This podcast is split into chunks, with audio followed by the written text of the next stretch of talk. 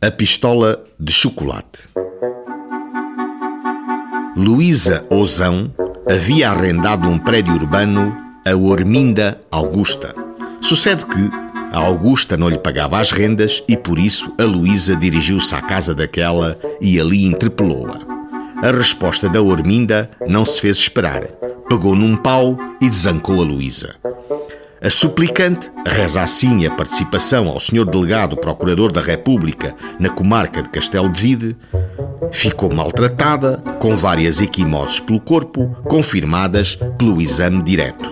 A ré Orminda, em sede de defesa que apresentou em juízo, consignou. Confessa ter batido na queixosa, mas se o fez, foi motivada por esta se ter introduzido em sua casa provocando-a, insultando-a, ao mesmo tempo que puxava de uma pistola.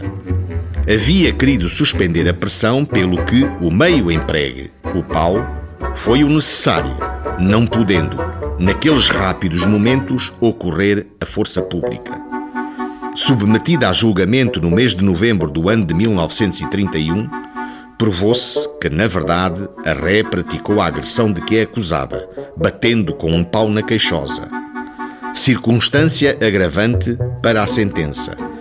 A superioridade em razão da arma, um pau, quando é certo que a queixosa, no dizer das testemunhas de acusação, nenhuma arma tinha consigo, e no dizer da própria ré, teria debaixo do avental uma pistola de chocolate.